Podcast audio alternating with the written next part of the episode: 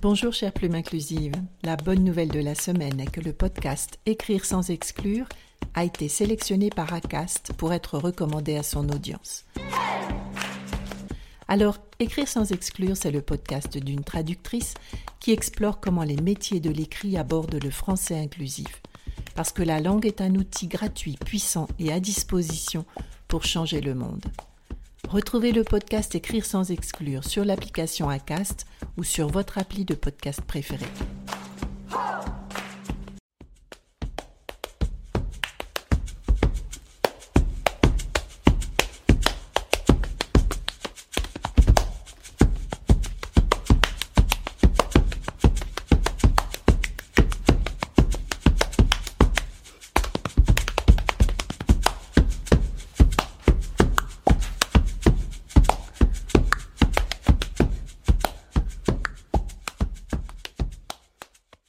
Bonjour chère plume inclusive, bienvenue sur le podcast Écrire sans exclure. Voilà la voix inclusive des claviers qui va virer les vieilleries et faire vivre vos valeurs.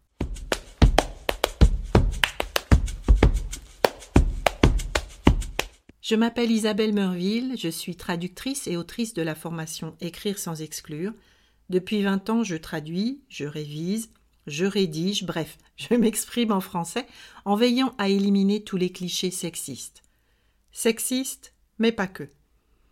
Dans ce podcast, je m'adresse au métier de l'écrit et je vous parle de la langue comme outil d'inclusion, un outil gratuit, puissant et à disposition.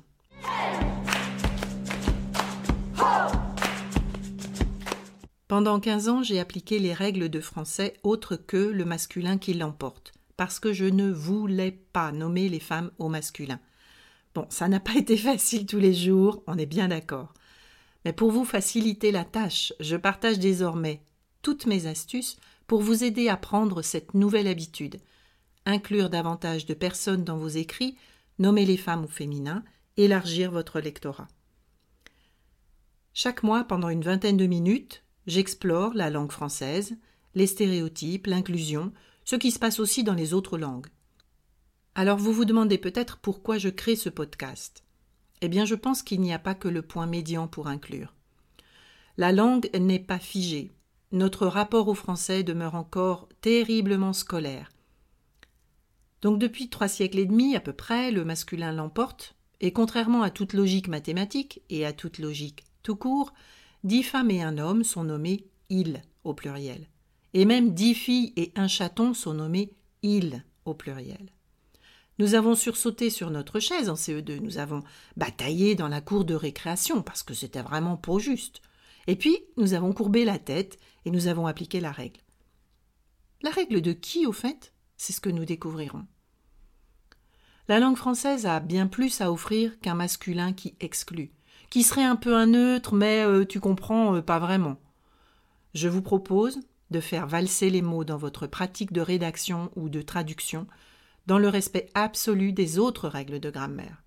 Alors pourquoi un podcast sur la rédaction inclusive en 2022 Eh bien parce que mon sentiment d'injustice s'est accru, avec la focalisation sur le point médian, qui résout le sexisme linguistique des gens pressés, mais quand les mots sont notre métier, nous avons le devoir de trouver le terme ou la phrase juste. Et puis comment comprendre la violence exprimée à propos de l'entrée du pronom yel dans le dictionnaire Le Robert en ligne? L'attachement à la langue n'explique quand même pas tout. Euh, si on prend l'exemple du Québec, l'adoption des noms de métiers au féminin date des années 80. Or, on ne peut pas soupçonner le Québec de ne pas batailler pour préserver sa langue quand on mesure l'influence de ses voisins anglophones. Bref, je me suis dit qu'il était temps de sortir des stéréotypes, de prendre d'autres habitudes pour reféminiser la langue qui s'est appauvrie de quasiment tous ses féminins depuis trois siècles et demi. La langue, en fait, elle n'est régie que par l'usage, c'est-à-dire vous, moi, nous. Je vais prendre un exemple pour montrer à quel point la langue évolue. L'exemple du verbe partager, qui est devenu transitif en quoi? À peine trois ans.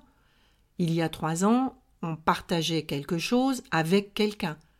Aujourd'hui, je vous partage, nanana. Il suffit de très peu de temps. La langue évolue. C'est ta patte et c'est ta griffe, c'est ton style, inclusif. Mets tes clichés tous aux ordures. Néologisme, épicène, métonymie, je vous murmure. Et puis c'est tout, non mais quand même. Dans ce podcast, je m'adresse au métier de l'écrit et je vous parle de la langue comme outil d'inclusion. Un outil gratuit, puissant et à disposition. Hum, je me demande, hein, la langue serait-elle politique? D'un épisode à l'autre, je vais vous parler d'une langue debout, d'une plume à soie, parce que la langue française n'est pas sexiste. Certains locuteurs, certaines locutrices, peut-être, parfois, alors si vous pensez, vous aussi, que la langue peut lutter contre les clichés, ce podcast est fait pour vous. Les règles de grammaire s'appliquent en fonction du salaire. C'est ça, t'as raison. Sur la base de mon expérience de traductrice indépendante, enrichie de six années de formation, de plusieurs centaines de stagiaires, je vous explique comment vous pouvez agir concrètement dans l'exercice quotidien de votre métier de traduction, de rédaction ou de création de contenu. Et je vous le demande, pourquoi nous priver de la créativité joyeuse que nous souffle l'actualité? Tous ces néologismes qui apparaissent au gré des nouvelles.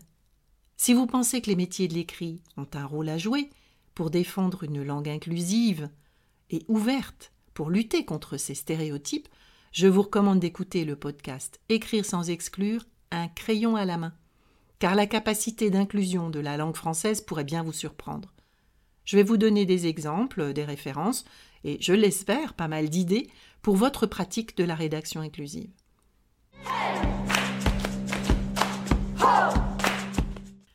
Cet épisode de présentation s'achève. Si vous l'avez aimé, vous pouvez me retrouver sur mon site web www.translature.com et sur LinkedIn. Vous pouvez vous inscrire à mon infolettre dans les notes de cet épisode. N'oubliez pas de mettre 5 étoiles et de vous abonner à ce podcast pour ne pas manquer l'épisode du mois prochain.